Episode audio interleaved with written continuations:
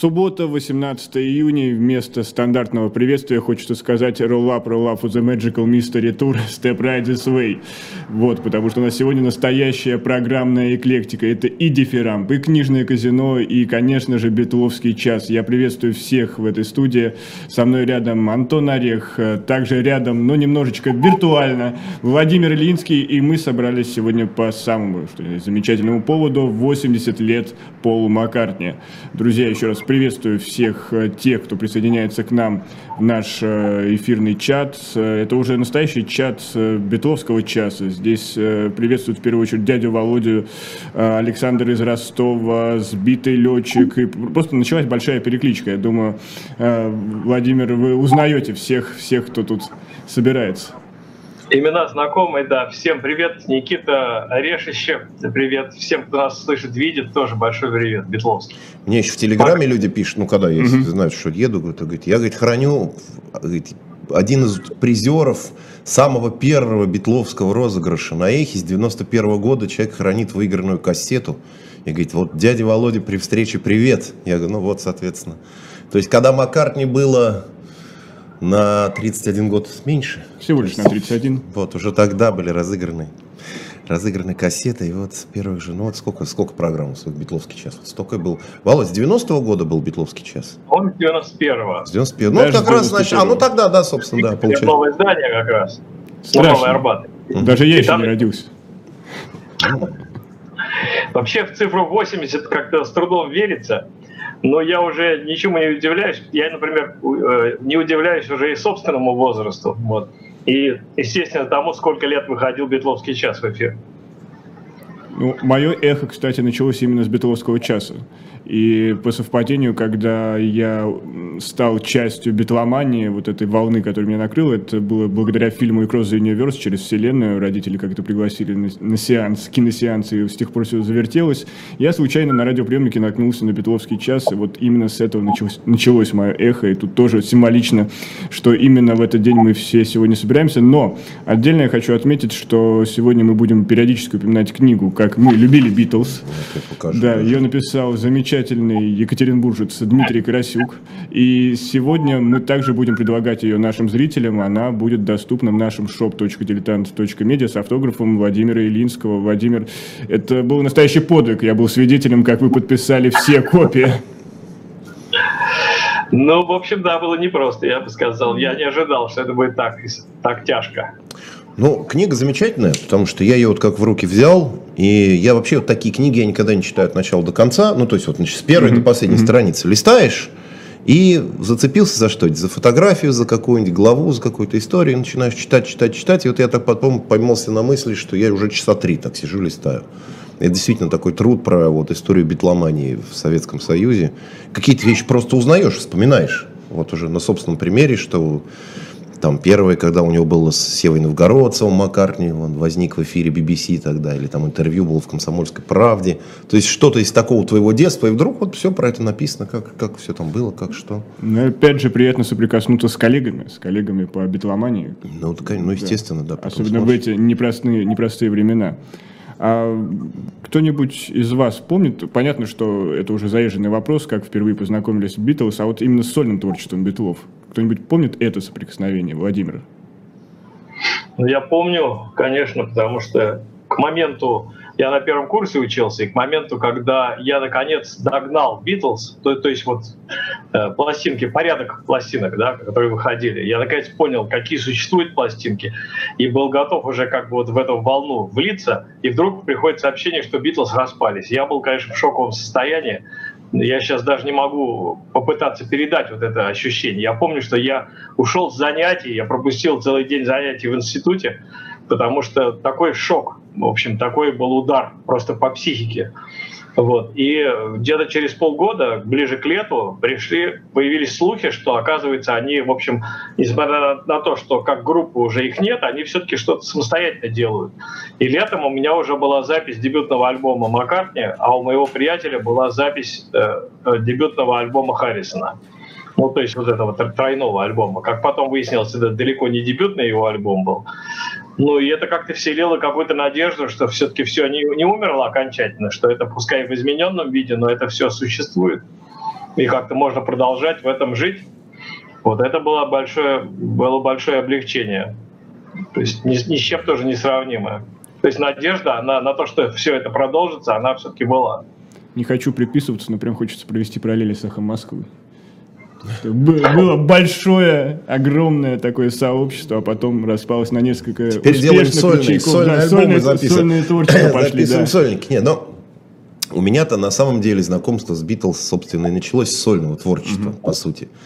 Потому что это одна из первых таких была, ну, таких официальных демонстраций Битлз и их музыки на советском телевидении. По-моему, это то ли 83-й, то ли 84-й год, ну, я-то помоложе, чем дядя Володя. И мы Лорс Туру, как сейчас помню, по-моему, это «Мир и молодежь» было, или «Международная панорама», ну вот что-то в этом роде. Значит, и там показывали э, Леннона, и, естественно, Леннона можно было показать только как борца за мир, Значит, у него вот этот герой рабочего класса mm-hmm. была вот эта надпись Working Class Hero, да. Вот, это майка. И вот, вот под таким соусом это все подавалось. Там прозвучало несколько фрагментов, и я помню, что я совершенно, вот, ну, буквально 20-секундные просто услышал 20-секундные какие-то кусочки в, в советской такой в официальной передаче. Я совершенно обалдел от этого. То есть вот мне сколько было, 11-12 лет, я спросил своей старшей сестры, я, я говорю, есть ли у нас какие-то пластинки, что-то, то есть я, я никогда про это раньше не слышал, она говорит, ну, Битлз пластинок у нас нет дома, но вот есть вот этот вот, потом, как выяснилось, легендарный Апрелевского завода с этим, с розовой вот такой вот кружочком, значит, «Сердце деревни», «Дорогой мальчик», «Питайся дома», вот. И он говорит, ну это Маккартни, но это по сути, говорит, ну то, то же самое, что Битлз, да, потому что вот он был один из, там, один из лидеров. И поставили эту пластинку, вот, и я так, ну естественно, четыре песни, они были прослушаны, mm-hmm. наверное, 40 раз подряд. Вот, то есть у меня началось сольное творчество, вот я сейчас с собой сегодня принес кассету, а, это вот мой первая настоящая битловская запись. А, папа мой, имевший возможность выезжать за рубеж, был на съезде трейд-юнионов шотландский, в общем, это шотландские профсоюзы mm-hmm. рабочие. Вот, и я, он говорит, ну что привезти? Раньше привозил машинки или что-нибудь. Mm-hmm. Я говорю, нет, мне никакие машинки не нужны, ничего не надо. Ну, матчбоксовские маленькие машинки, смешно, спичные коробки. Вот, и я говорю, мне битлов каких-нибудь, вот, что угодно. Вот, он привез, значит, Фосейл и револьвер. Я вот эту вот револьверовскую кассету дядя Володя даже как-то с Мишей Кузищевым приносил в ночной эфир, показывал. И, и я вот спрашивал уже, как у знатоков, я его видел кто-нибудь вот в таком варианте этот альбом. И кому не показывал никто вот такой порядок песен, потому что начинается с Good Day Sunshine, и вот совершенно другой порядок песен. я вот как первый раз прослушал револьвер в таком виде, так у меня это и отложилось. Кто как привык, что называется. Вот, и потом, когда я послушал уже револьвер, ну, в нормальной, так сказать, разблюдовке, был так, ну, как непривычно, неожиданно, я пытался найти в каких-то справочниках, то почему-то EMI официальный совершенно релиз, вот такая кассета, она уже не играет, к сожалению, там пленочка порвалась, но она у меня хранится как... Реликвия. Как реликвия, да. Вот первая моя битловская, битловская моя вещь. Но ее слушать и не нужно. нужно не, не, да, да, да, это просто, это уже, чтобы, как говорится, не рассыпалось, это вот уже такая прямо такая семейная, семейная реликвия абсолютно. А вот говоря о битловском творчестве, сольном битловском творчестве, а в каких настроениях вы пребываете, когда включаете музыку того или иного э, из легендарной ливерпульской четверки? Потому что, например, я для себя понимаю, что Маккартни я могу слушать в любом настроении. Леннон — это какое-то настроение, когда эмоции в избытке и хочется соприкоснуться с такой же экспрессией. А Харрисон — это что-то философское. Вот Ринга, Ринга, Ринга всегда Ринга, Ринга просто приятно послушать. Владимир, а у вас как? Ну, я что-то никогда не задумывался, но я соглашусь, что Харрисон так располагает к, к, ну, если не к медитации, потому что, в общем, это сложное дело, я не знаком с этой системой, но к размышлению, наверное, все-таки скорее, да. Ринга что-то такое боевое, как правило, все-таки такое незамысловатое, но он очень хорош именно вот в том виде, в котором он обычно все-таки выступает. Ну, а Маккартни, наверное, с, с Джоном у меня э, примерно одинаково. То есть у них есть эти вещи и очень такие тоскливые, и в то же время есть какие-то вполне жизнерадостные. То есть у Джона в меньшей степени, наверное. Но, ну, как бы дол- долгие годы я был маккартнистом, вот, и считал, что, ну, я и сейчас признаю, что как мелодист – и как человек, который фонтанирует какими-то идеями, э, ну, как бы никто рядом с ними не стоит, с Маккартни. Вот. Но просто с временами, конечно, у него идет какой-то перебор ну, во что-то, не хочу говорить слова попсовое, но как бы такое более э, коммерческое какое-то звучание. Это какой... Не, не выбросишь это, этот, этот факт, конечно.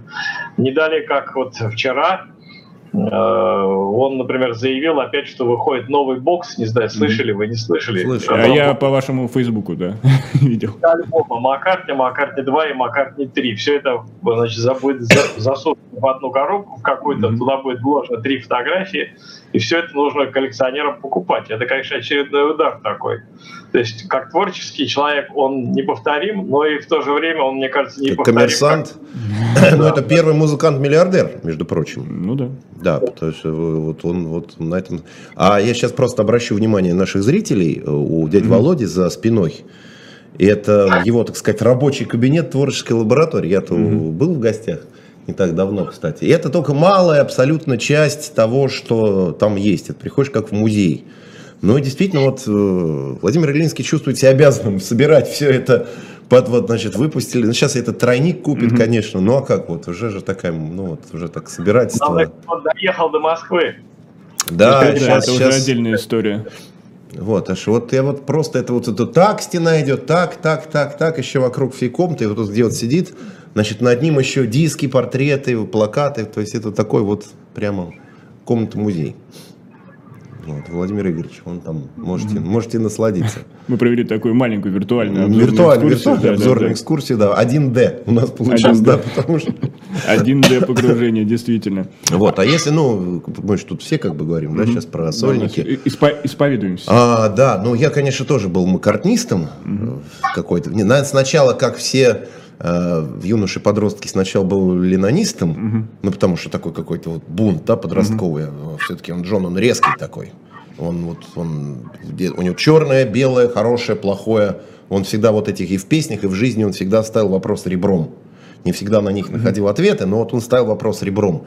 Поэтому, конечно, хочется где-нибудь лет в 15-16 тоже так вот кулаком по столу сказать, вот, мол, вот так вот. Потом, конечно, я стал маккартнистом в большей степени, потому что действительно, ну вот, человек, как говорит наш с вами говорит, друг, товарищ, коллега Саш Плющев, вот что, говорит, в Маккартне хорошо, не экономит человек ноты, угу. не экономит мелодии. У него три, вот три мелодии разных в одну песню. Кто-нибудь сделает три, три разных песни из этого все, еще потом на ремиксы растянет на весь альбом. А зачем тут? Припев такой, Запев такой, потом еще может 3-4 темы быть в одной, в одной песне и совершенно спокойно все там это умещаться.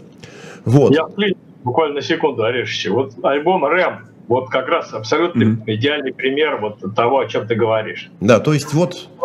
Там мелодии на, на три пластинки. Да, просто вот... И а человек, человек не ленился и не жадничал. Вот, хотите, слушайте, пожалуйста. И вот идешь, можешь сегодня, в понедельник, петь ну, как сказать, насвистывать одну часть из этой песни. Ну, мы же всегда там, когда нам, не, вряд ли, когда мы вот поем что-то внутри mm-hmm. себя, вряд ли поем от начала до конца. При, пристань какой-нибудь припев ну, да, строка. Да, да. Во вторник будешь петь вторую часть из этой песни, а в среду третью. Вот так еще потом весь альбом тебе на месяц хватит. Вот, потом, конечно, я как-то вот проникся творчеством Харрисона, потому что он, конечно, глубокий мыслитель и философ. Вот он человек, который что-то вот нашел в жизни, вот он в какой-то момент твердо встал на землю, он совершенно точно понял, чего он в этой жизни хочет, как он на этот мир смотрит, что он принимает и что отвергает. То есть вот действительно человек, который нашел внутри себя гармонию. И это не, невозможно не уважать. Ну а Ринга это просто вот такой человек-праздник, который, собственно, и говорил, ну, что скрывать, не повезло быть барабанщиком в лучшей группе мира. Просто вот и, и при этом быть человеком коммуникабельным, компанейским. И когда Битлы же потом после распада начинали вот эти записывать тоже совместные пластинки, э, все они так или иначе встречались на э, альбомах Ринга. Ну и на сам как... Ринга довольно талантливый да, актер. Да, и он еди... единственный из них, он действительно получился хорошим артистом. Они же все так более-менее mm-hmm. где-то снимались, и битловские фильмы, и, и не битловские даже. Но он единственный получился действительно такой хороший, непл... ну неплохой, скажем так, актер. Не звезда, но вот не без, не без таланта, что называется, человек в этом плане. Я немножко добавлю ложку дегтя в нашу беседу, и все-таки следует признать, что, а, к сожалению, при всем уважении и любви к Полу Маккартни, а, каждая его пластинка уже впечатляет не так сильно э, новая. Даже вот Маккартни 3, который выходил, вот я честно вот сейчас пытаюсь вспомнить хоть какую-то мелодию, не могу, не могу. Вот последнее, что мне вспоминается из новинок, это альбом New и, собственно, одноименные песни или, например, еще сингл Queenie Eye. А какая пластинка или сингл э, Сэра Пола вас последний раз вот именно, ну, если не восторг приводила, то приятно радовал, Владимир? Меня радовал сам факт, что выходит новая пластинка. Вот. Что касается вот песен, то, конечно, ну, видимо, все-таки они не выдерживают конкуренции с какими-то его прежними шедеврами. Вот. Но то, что он что-то делает и пытается, как мне кажется, все-таки учесть то, что голос у него уже не тот, поэтому он делает ставку не на вокал, а на инструментальную часть. Мне кажется, что он это мудро э, делает и как-то пытается компенсировать какие-то потери вот, голосовые вот, за счет каких-то иных вещей. Вот. И то, что он продолжает что-то творить и доваривает, что вообще уже э, у него там какая-то готовится что-то такое глобальное, какой-то то ли мюзикл, то ли что-то какая-то опера. Вот. И то, что вот он не стесняется всем этим заниматься, мне кажется, это здорово. Вот. На концертах, конечно, я вот кое-что слышал с последнего тура его. Ну, так, конечно, понятно, что запись сделана была из аудитории. Это не совсем все качественно. Но видно, что голоса ему, конечно, катастрофически не хватает. Ну а что делать? Я, например, с удовольствием, зная все это, я все равно пошел бы, если была у меня возможность пойти на концерт. Потому что три часа человек в возрасте там почти вот, ему было, и сейчас 80 уже лет, и человек три часа на сцене, и зал держит как бы в полном внимании, и зал как бы готов еще сидеть, если только он захочет. Вот, это же дорого стоит. То есть он в состоянии, главное, что вообще на рок-концерте, мне кажется, что цепляет публику, это какая-то энергетика, которая исходит из, от исполнителя. Если исполнитель вялый, какой-то скучный, отрабатывает, отбывает номер, то это неинтересно никому. А Маккартни, мне кажется, все, все равно в состоянии вот зажечь зал.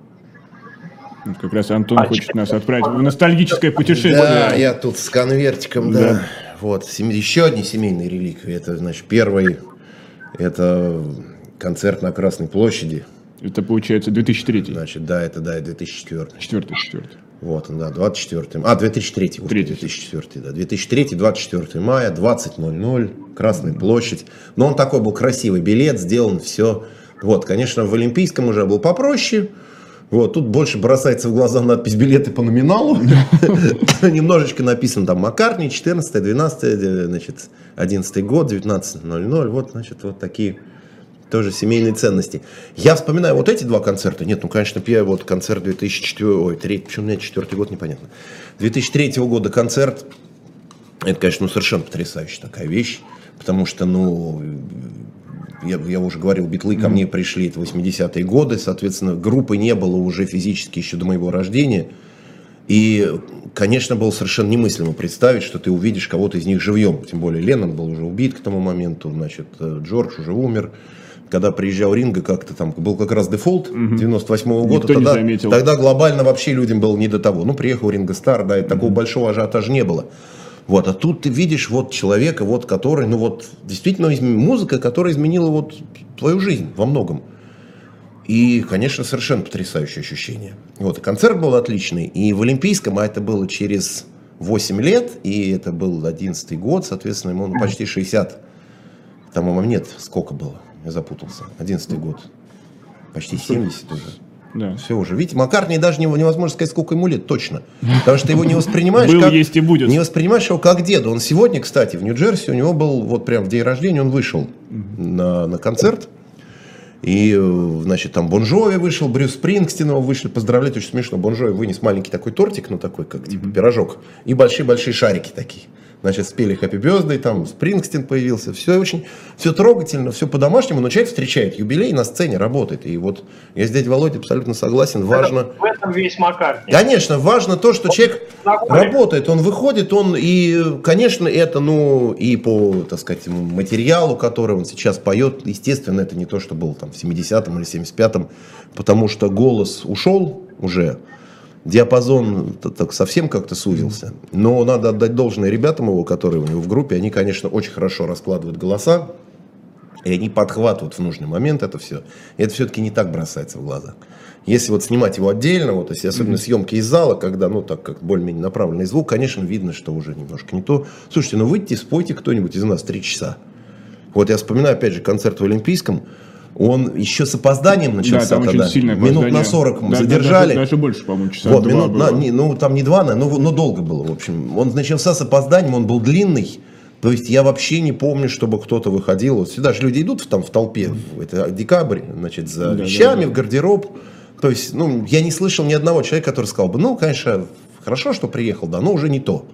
То есть вот такой энергетический посыл в зал, тогда шедший от почти 70-летнего мужчины с гитарой, я тогда поймался на этой, конечно, банальной мысли, думаю, блин, думаю, наши попсовики, которым там лет по 30, которые без фанеры не, там 40 минут не выдержат.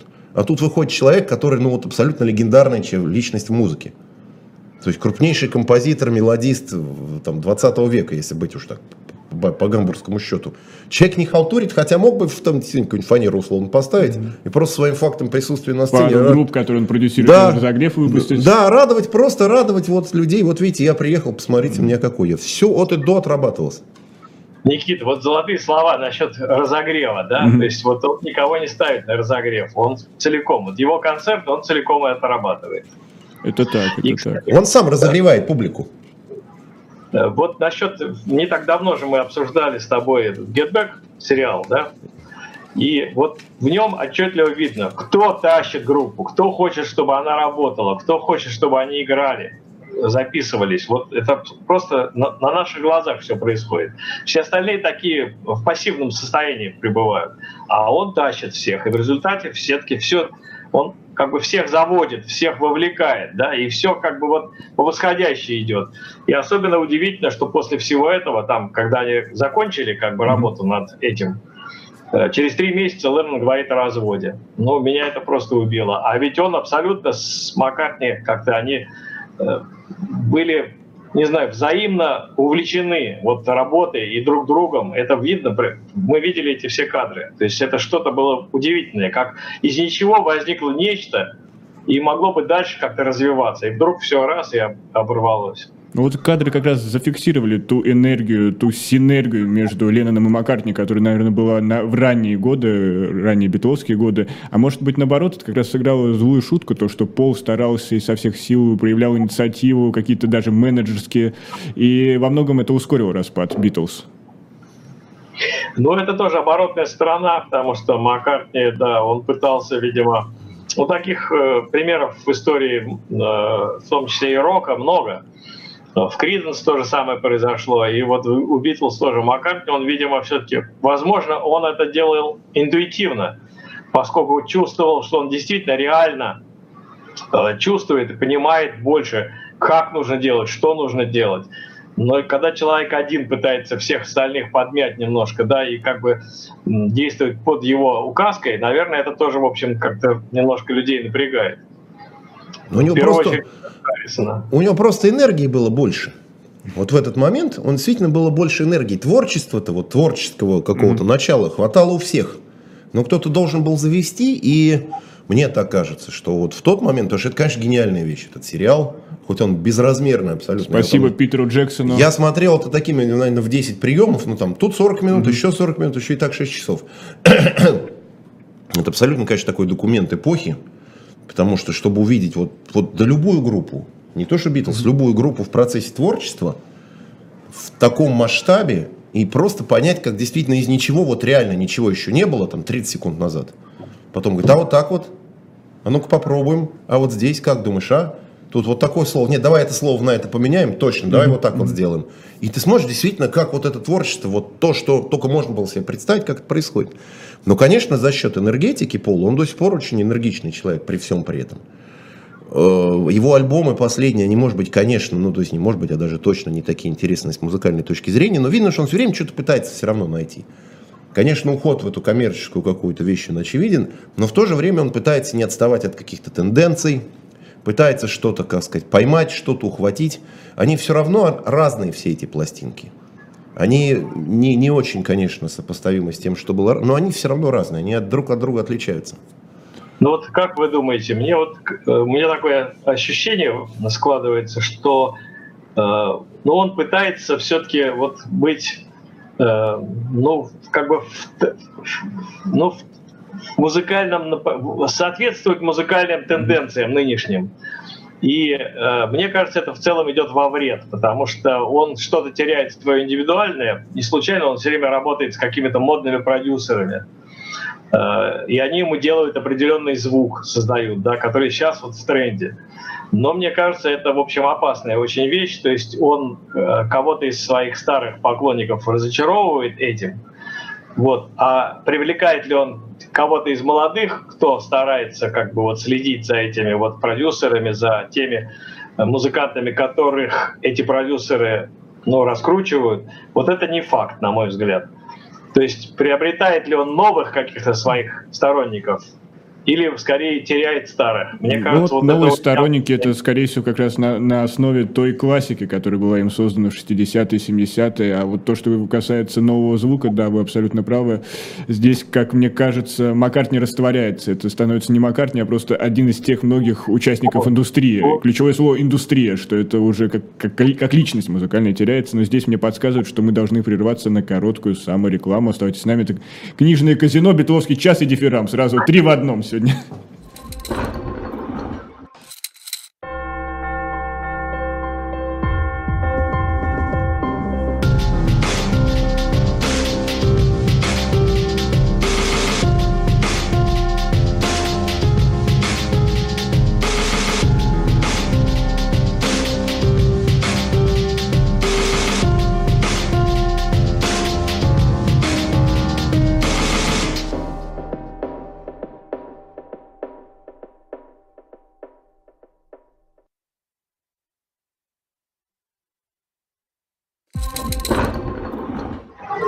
Продолжается книжное казино истории. Сегодня мы отмечаем 80-летие Пола Маккартни. Таким скромным составом Антон Орех, Владимир Линский, я Никита Василенко. И вы, вы, наши зрители, потому что очень много сообщений приходят, приветствуют всех участников беседы, приветствуют сэра Пола в первую очередь и поздравляют его с днем рождения. И я верю и знаю, что сэр Пол чувствует все те слова, которые сегодня будут произнесены в его честь. Но я хотел вернуться к одному феномену, который в том числе описан в книге, в книге, о которой мы сегодня вам говорили, Покажу, как мы любили Битлз Дмитрия Карасюка, э, изучение, э, это история битломании в Советском Союзе. И вот у меня вопрос. А в чем принципиальная разница между битломанией там, на Западе, и битломанией у нас, здесь, в СССР, в России? В чем ее уникальность? Владимир, как вы считаете? Э, мне кажется, что Битлз вообще э, дали в нашей стране то есть ну, людям из нашей страны э, гораздо больше, чем всему остальному миру. Все-таки весь остальной мир, он как бы был в курсе происходящего, э, в том числе и в музыке. А мы, поскольку находились за железным занавесом, то мы были от всего этого отрезаны. Мы были отрезаны от кино, от литературы, от музыки, от джаза сперва, а потом от рок-н-ролла, потом от Битлз были отрезаны. Поэтому вот какие-то такие лазейки, которые возникали с помощью привезенных пластинок, каких-то прослушивания э, недружественных радио там, волн откуда-то из-за границы. И это все создавало э, ну, какую-то определенную атмосферу. И люди чувствовали, мне кажется, как это воспринимали это как глоток какого-то чистого свежего воздуха. Вот ничего подобного, мне кажется, вот в странах Европы там, или в Штатах этого не было, потому что там это было нечто чем-то привычным абсолютно. А тут вдруг нам стал прорываться воздух свободы, чего-то нового, э, не забриолиненного, не за не знаю, за, засушенного, а чего-то абсолютно искреннего и свежего.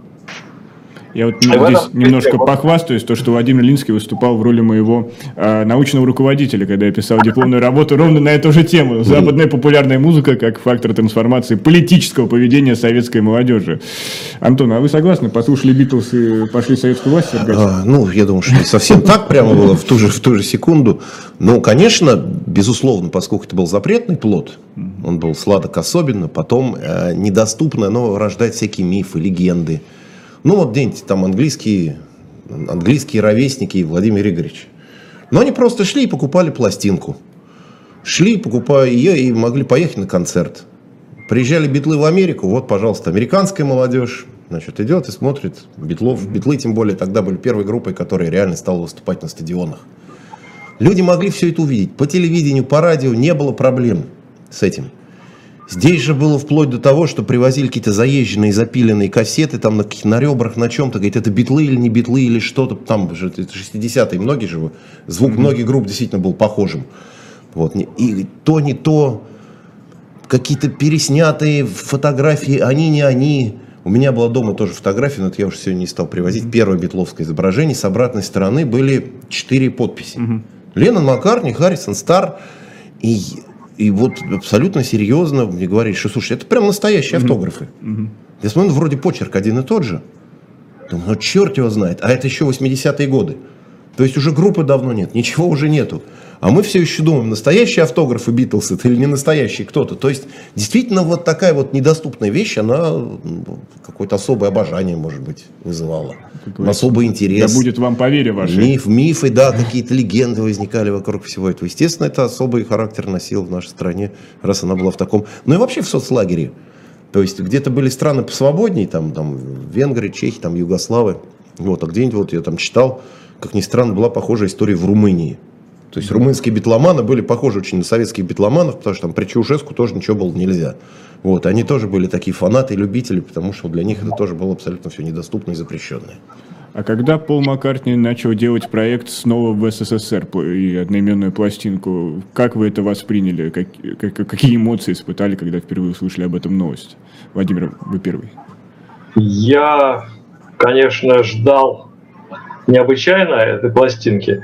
Вот. Но должен сказать, что э, сам музыкальный материал меня в какой-то степени разочаровал. То есть я ожидал чего-то более такого яркого, зажигательного, фонтанирующего. Вот. Что же касается пластинки, то у меня такая была с ней связана история, э, потому что я э, вскоре, через там, пару-тройку месяцев после ее выхода, я э, ехал в Хельсинки я так про себя подумал, думаю, надо прихватить энное количество пластинок, и там в Хельсинки э, прийти в магазин и поменять mm-hmm. вот эти пластинки на что-то там тамошнее, настоящее, фирменное. И я привез энное количество пластинок. Вот, и выяснилось, что вся, э, ну, то есть не скажу за всю Финляндию, но Хельсинки, все музыкальные магазины были наводнены этим альбомом. И поменять на что-то было очень сложно. Я думал, я там одну пластинку поменяю на две фирменные. Mm-hmm. Получилось наоборот. Я одну фирменную получил за две пластинки Маккартни. Что-то в этом роде. Вот, а, кстати, Орех вот говорил насчет автографов, и замечательная история. Многие этого не знают. Ее рассказал не так давно один из журналистов, который общался с Харрисоном еще в годы существования Битлз. И значит, попросил его так под конец беседы, можно ли вот вас попросить расписаться вот на пластинке. И Харрисон его спросил, за себя или за всех? То есть это значит, что они столько э, раз расписывались на каких-то пластинках, на открытках, что каждый из них мог расписаться за всю компанию. Причем сделать это так, что отличить было бы сложно. И он задается журналист вопросом. Интересно, как много вот таких автографов хранится сейчас у коллекционеров, когда значит, подписывались не все четверо, а кто-то один за всех. Но это тоже уникальная вещь в своем роде. Раритет, да, Харрисон, расписавшийся, почти, чуть не сказал, в ведомости, да, значит, расписавшийся за Маккартни, но это тоже изящно. В общем, все, все к чему прикасаются великие люди, становится, становится вот ценностью, в том числе и материальной. Ну, а ты, Орех, ты пытался, э, ну-ка, разучить подписи битлов? Я, например, в свое время этим увлекался и мог расписаться очень похоже за всех. Нет, у меня вообще к этому таланта нет. У меня есть свой почерк такой, что его, его разучить невозможно. Иногда пишу, я не понимаю, что я-то написал. А, ну вот, кстати, к, к разговору я же тоже сидел, mm-hmm. книжки подписывал, наш mm-hmm. с Николаем Александровым, который скоро здесь появится в нашем У нас эфире. будет тоже. легендарная четверка почти. Да, и, значит, я когда подписывал, я пишу там, уда, там удачи, спасибо, mm-hmm. ну какие-то, mm-hmm. то, то что ж там, 250 книг. И мне люди потом в Телеграм пишут, говорит, Антон, получили вашу книгу, не могли бы вы сказать, что здесь написано? Я говорю, ну я написал, я говорю, удачи. Но у меня слово удачи 5 букв, да, это выглядит так, что можно прочитать как угодно. Поэтому... Иногда как угрозу, наверное. Вот, да, я еще ставлю восклицательный знак в конце и, и говорит, спасибо большое, мы получили вашу книгу, с интересом прочитаем. Но вот что, что у вас, кроме автографа, что здесь за, что здесь за слово? Вот, поэтому я, конечно, не пытался выучить их подписи, мне было бы, как говорится, св- свое разучить.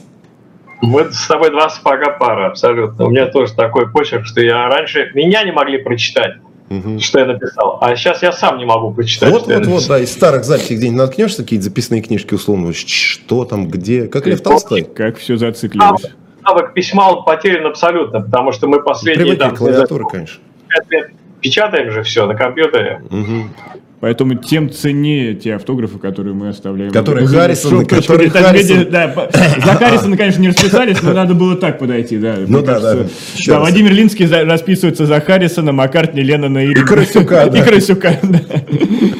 Вот, вот, такой надо был маркетинговый ход, но не догадались. Жаль, что уже это, к этому пришли в прямом эфире. Но еще не вечер, может быть, дополнительный тираж напечатаем, выкупим, продадим. С автографами до степени смешения, похожими на... I Хотел бы уточнить, что все-таки с разрешения автора я за него расписывал. Конечно, Да, конечно. да.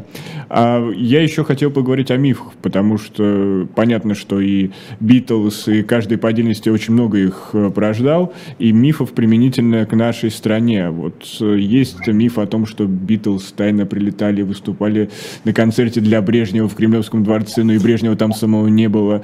Э, Были мифы, чуть ли они не на подводной лодке на речном вокзале всплывали, там много-много-много. А, Но это понятно, что это все придумано, и это на фоне сказок, но были ли те мифы, с которыми вы лично сталкивались, и они только развеивались для вас со временем? Ну, для меня, наверное, все-таки самый главный миф это вот как раз вот эта история с тем, что якобы Битлз выступали, причем назывался даже аэропорт Внуково. У нас дача была недалеко во Внуково, и помню, что когда впервые вот эта вся история прозвучала, то я и мои друзья, э, как бы, с которыми мы слушали Битлз, мы были, конечно, в таком шоковом состоянии. Потому что представьте себе, что оказывается это вот было здесь просто вот в 30 минутах пешком от нас, а мы как-то это пропустили, мы не в курсе были, не знали этого всего. Но самое интересное, что в этой истории всегда было, что люди божились что кто-то был кон- конкретно, кто-то был на этом самом концерте. Но, как правило, это был не друг там твой, а он говорил, вот друг моего друга, он божится, что он точно был на концерте. Но выйти на этого друга было невозможно, потому что это была там седьмая вода на киселе, и вот как бы сконтактировать с, реально с человеком было нельзя, потому что это все было слишком отдаленно. Но слухи, конечно, ходили постоянно эти. Ну и как, как, как скоро этот слух развеялся для вас, когда вы поняли, что точно такого не было? Ну, мне кажется, что, в общем, где-то, наверное, года, году в 68-м я уже понимал, что это абсурд полный, что этого быть не могло. Ну, просто по, по восприятию уже нашей реальности какой-то. Все-таки уже подросток, уже как-то понимал, что, что есть что в, в жизни. И было понятно, что это, конечно, какие-то сказки для детей. Антон, есть ли такие истории? Ну, собственно, вот эти вот, как это, как, как там про эту песню, да, «Четыре ночи в Москве», вот этот же концерт, ну, все, все про это говорили, даже, вот, любовь к Битлз, она тоже шла волнами. То есть, э, когда в середине 80-х э, что-то стало приоткрываться, наше поколение тоже через 20 лет после поколения дяди Володи стало для себя открывать эту музыку. У нас еще как раз вспомнил, у нас выпускной вечер был в ночь. Ну, то есть он начался 17 числа, а закончился уже ночью 18 числа. И когда, значит, была полночь, поставили Хей Джуд у нас, значит, вот в актовом зале, где был, был у нас выпускной вечер. Вот, ну, вот до нашего поколения тоже дошла тогда эта музыка, и тоже какие-то бы, нет, ну что говорили, ну, нет, говорит, вроде бы в Москву прилетали. Ну, только есть тогда- песня Back in USA. Тогда говорили, пруф. что говорили, что только не Внуково уже была, а Шереметьево фигурировала. Что они пролетом в Токио, пересадкой, вот, значит, они на этой пересадке, надо было, значит, тут где-то в Шереметьево им что-то делать. Еще час времени был, но они взяли, что-то сыграли. Ну, понятно, что же такие вот. Ну, собственно, когда Маккартни приехал, его же первым делом этом спросили, он сказал, что ничего такого не было. Вот. А и когда они, собственно, вот он появился, вышел на сцену в, э, 24 мая 2003 года на Красной площади, вот, эти, вот все эти мифы, все эти ожидания, все, что было придумано, оно все равно сбылось. Как One Sweet Dream came true today, значит, а вот с этим люди стояли просто, с... мечта сбылась. С этим плакатом. Чудовищное, прости, Олег. самая чудовищная история, конечно, выдумка, это вот то, что э, было рассказано Зыкиной, Людмилой Зыкиной, а. и подхвачено активно подхвачено нашим телевидением, что она где-то с ними в ресторане пела что-то такое, они собирались записывать совместную какую-то пластинку. Это, конечно, вот полный абсурд. Вот это я даже не понимаю, откуда это могло взяться. Так есть даже фотографии, ну, такой да, фотошопленные. Да, да, да, Сидят, значит, Зыкина в центре, это самое, и такие глядящие на нее. Леннон там слева, Есть Харрисон еще справа. хороший фотошоп э, на месте лица Эда Салливана, который как раз держит Бас Хофнер в руках, лицо Леонида Ильича Брежнева с да. сигаретой, да, да, да, вот. и тоже рассматривает, рассматривает даренный полом этот, тот, Значит, тот, тот самый Бас который, кстати, за спиной а, находится. А вместо, вместо по-моему, Фетца Домина. А, да, да, да, да, да, да, точно, немножко да, перепутал. Да. И последний, наверное, вопрос, прежде чем мы пустим к нам э, Николая Александрова, который уже прям рвется нам рассказать о книгах, о книжных новинках. А, такая любовь к Битлз, которая почти была религиозной. Как вы относитесь к таким людям? Что вы считаете, Битлз как религия, это, это нормально? Прямо спрошу. Меня? Для всех нас. Я считаю, что это ненормально. Не надо э, создавать каких-то идолов. Можно совершенно искренне любить, но э, ну, превращать все в какое-то идолопоклонничество, это, мне кажется, это приводит как раз к тому, вот, что произошло с Джоном. Ну, вот как это... раз Коля Васин хотел построить храм любви имени Джона Леннона. То есть некий ну, такой цент, центр, где бы все битломаны могли бы, скажем так, проводить время вместе, прослушивать музыку, встречаться. Ну и жизнь самого Коли Васина трагически Это да. При этом. Как раз возможные ну, нереализованные мечты. Умнейший, добрейший, но наивнейший человек. То есть это, в принципе, конечно, э, страшная совершенно вещь, которая с ним произошла. Но мне кажется, что это же утопия была. Ну, не, взрослый человек, он не может не понимать, что ну, ничего подобного осуществить невозможно просто в этой стране. Я не уверен, что даже где-то в другой стране можно, но у нас-то точно нельзя было. И если считать, что вот он решил уйти из жизни, э, поскольку вот это вот он понял наконец, что это все утопи, утопизм полный, да, вот эта вся идея, ну это, конечно, ужасно совершенно.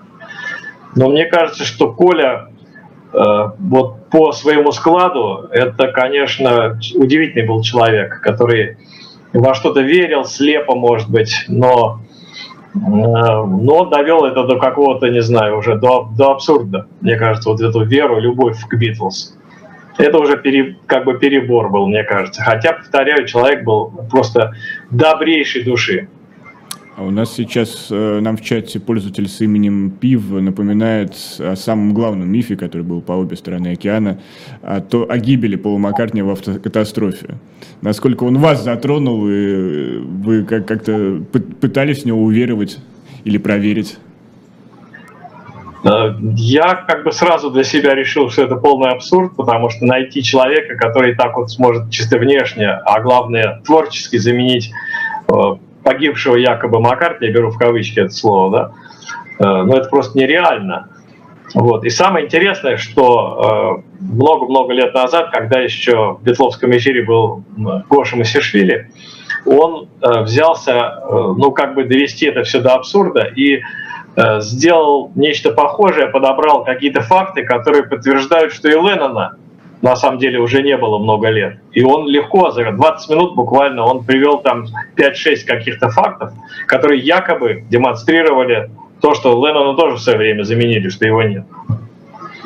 Ну, хотя книжка, конечно, такая вот с этими состоящая из фактов, якобы фактов, подтверждающих, она, конечно, производила впечатление, то есть это было почитать все любопытно. Ну, как бы верить в это невозможно было, но подборка такая, она, конечно, производила впечатление. Там все эти фотографии и с Эбби Роуда, там и Сержанта, и много-много чего другого. Да, но все эти истории не отвечали mm-hmm. на один единственный вопрос. Кто тогда написал все эти песни после как, там, 66 или 67 год?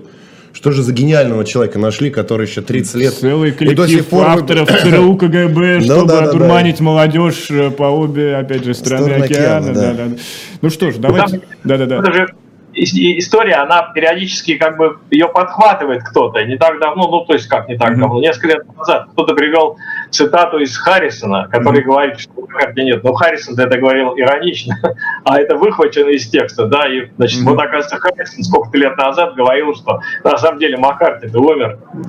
Ну и Харрисон замечен сотрудничает с Монти Пайтон, и тут, конечно, можно поставить под сомнение. Ну, потом, когда говорят, что когда человека хоронит преждевременно, жить он будет долго, ну, чего мы, собственно, им, наверное, да. Полу и пожелаем. И жизни, и главное творчество, потому что вот он выходит и до сих пор нас радует все-таки своим присутствием на За что ему большое спасибо. Ну, а мы сейчас приглашаем к нам присоединиться Николая Александрова, который вот-вот ворвется и тоже станет участником нашего разговора. И сейчас прям вот совсем немного. Николай, слышите ли вы нас? Видите ли вы нас? У нас сегодня... Да, да, да, у нас сегодня большое собрание. Антон Орех, Владимир Ильинский. Мы все отмечаем день рождения Пола Маккартни.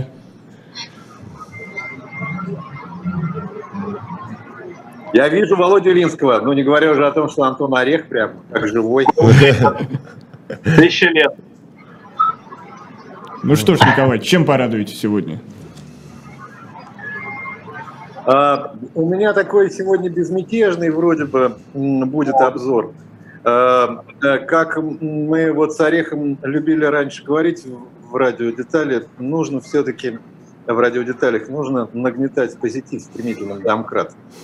Ну, ну, ну все-таки, ну, вот, как-то нужно, нужно стараться что-то делать. Но начну я, в общем, с печальной новости, я не мог на нее не отреагировать. Я не знаю, Никита, говорили вы об этом или нет. Издательство «Молодая гвардия» решило запретить э, э, продажи книги Бориса Акунина. А, магазин, магазин, не издательство. Именно магазин. Э, в смысле, да, извините, не издательство. Да, да, да. да. Не будем тень на замечательное да, издательство да, бросать. Магазин «Молодая гвардия», да, да, да. да. А, оговорка, конечно, чудовищная, абсолютно. Да, магазин «Молодая гвардия», издательство «Захаров» в ответ забрала, забрала не только книги Акунина, но и все свои книги. Вот, а, и э, с моей точки зрения, это, конечно, какая-то чудовищная глупость. Ну, не говоря уже о том, что Борис Акунин один из самых популярных писателей и один из самых лучших мастеров детектива и другого, я бы так сказал, просветительства детективного и приключенческого а, чтения. И сравниться с ним совершенно невозможно, учитывая огромную аудиторию его читателей. Но это, по-моему, совершенно чудовищная глупость. Это, во-первых. А, во-вторых, издательство Захаров выпускает не только Бориса Акунина, а самые разные книги.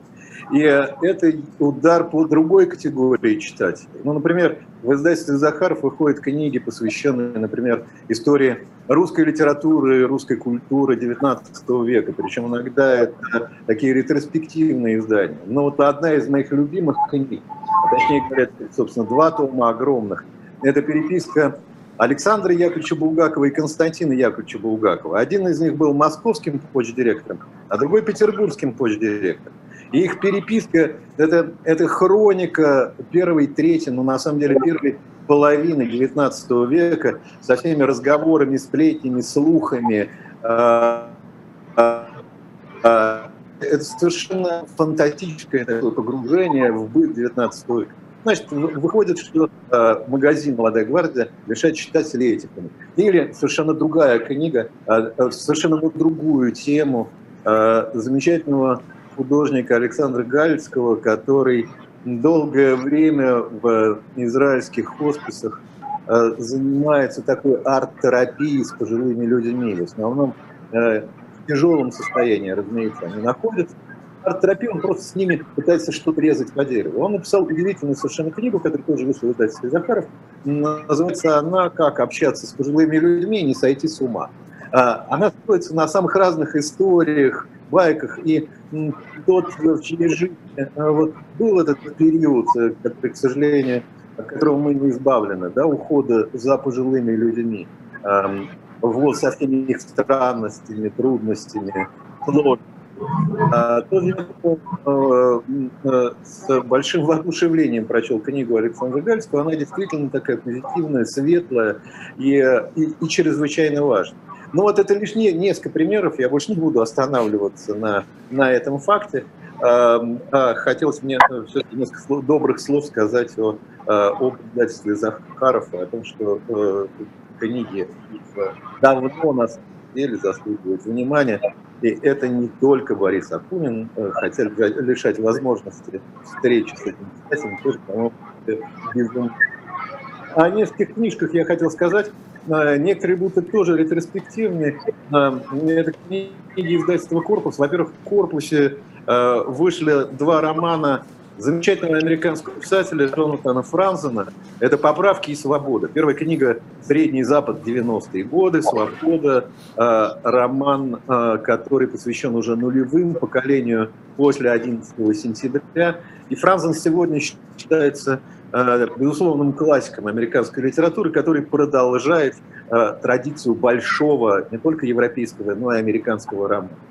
А, и э, действительно, вот для того, чтобы столкнуться с одной стороны с современностью, а с другой стороны войти в это обычное, классическое, романное повествование, я думаю, Франзен э, подходит, ну, если не в наибольшей степени, но во всяком случае действительно ожидания читателя э, оправдываются в полной мере. Ну и напомню, что роман, я думаю, что он тоже будет переиздан Э, в ближайшее время. Это роман «Безгрешный», который по своему, э, по своему взгляду и поправке свободы, это размышление о целом огромном периоде истории в 20 веке, эм, и, ну и так далее. Не буду спорить, это роман достаточно хорошо известен, а, и я думаю, что Э, если он будет издан, то ну, у многих появится возможность еще не прошло. Еще один писатель, э, на которого я э, хотел бы обратить внимание, который близок мне обыкновенно по целому ряду причин, это Сильвен Прюдом, это французский автор. Он написал такой роман, который называется «По дорогам». Там есть любовная история, но любопытен он не, это, не этим. Сильвен Прюдом жил и в Африке, и во Франции, образование получил во Франции, путешествовал э, в Африке, а сейчас он обосновался в Провансе, в Арле. И вот этот совершенно удивительный орлезианский мир, потому что герои путешествуют автостопом, ну и попутно там случаются самые разные обстоятельства. Вот. И вот этот удивительный мир юга Франции, он передан, конечно, с необыкновенным э, мастерством. Э, и э, вот сам дух Прованса э, передается э, со всеми запахами лаванды, с, э, э, с цикадами, вот, вот он сразу вторгается в сознание. Это отчасти была еще и, конечно, некоторая э, подобная же книга, которую, э, вот, в которой в Англии зачитываются, это книга Роберта Седрика Шерифа драматурга, который писал в 20-30-х годах. Она называется «Две недели э, в сентябре». А, и, ну, если угодно, это такой курортный роман. Вот он тоже во многом безмятежный.